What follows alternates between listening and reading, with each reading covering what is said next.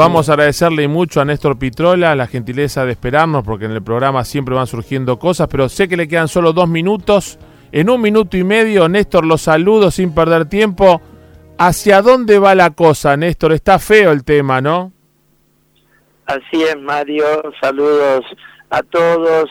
Eh, he tenido ayer un gran acto en la provincia de Córdoba. El Partido Obrero está en una campaña política porque creemos que no hay que esperar el 2020 como nos prometen los tantos cantos de sirenas desde una oposición que le va votando el ajuste a Macri, al FMI, eh, se alían con los gobernadores y los que pierden son los trabajadores.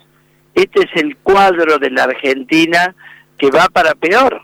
Mm. En los propios pronósticos de los que han escrito este plan de guerra del Fondo Monetario Internacional.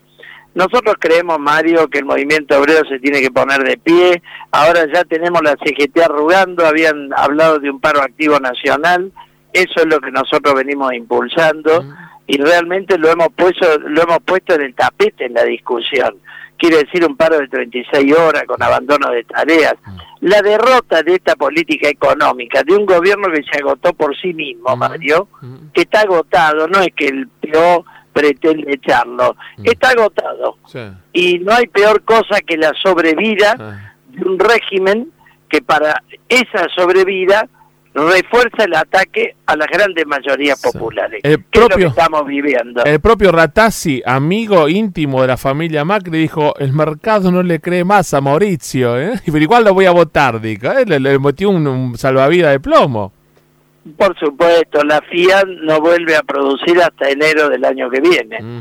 Entonces, desde este lugar es que impulsamos una Asamblea Popular Constituyente, eh, con el voto popular, que reorganice el país sobre nuevas bases económicas y sociales, donde tenemos todo un programa de salida para aportar.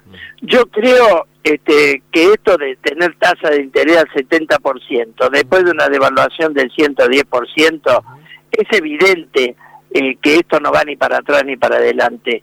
Y por supuesto, hay que reabrir la paritaria eh, si la inflación va a llegar al 48 o el 50.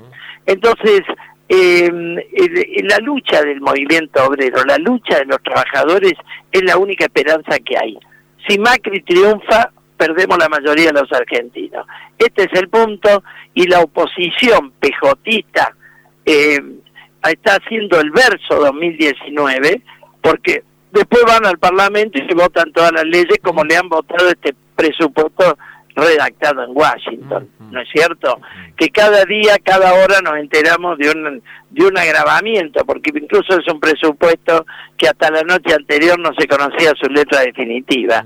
Este, ahora pagan ganancias las indemnizaciones, pagan ganancias la venta de una casa, mientras tanto mantiene las rebajas de aportes patronales.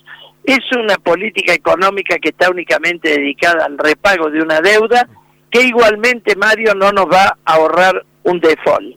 Y eso se vio porque en el artículo 53 del presupuesto ellos mismos pusieron una cláusula de reestructuración de deuda.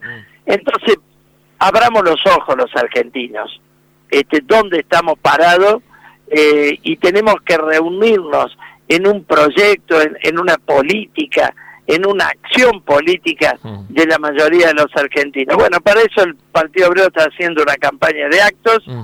este, impulsando al Frente de Izquierda y colocándolo desde luego como alternativa política. Yo mm. creo que hoy somos el tercer bloque claramente, ¿no? Ahora, Néstor, y ahí ya lo libero, usted habla de la medida de fuerza, 36 horas, activa con abandono de tareas. La CGT está como siempre vacilando y, porque no hay unidad, porque hay temas internos, la CGT convencional. Eh, ¿Se va a hacer igual aunque la CGT no acompañe? ¿Hay reuniones de ustedes con las distintas CGT o centrales obreras? Porque está también la central de los trabajadores. Están, eh, y si es así, ¿hay fecha? No, no hay fecha y el sindicalismo opositor se fue a rezar a Luján, Mario. Mm el 20, cuatro días antes que teníamos la gran parada del presupuesto, se fueron a rezar a Luján.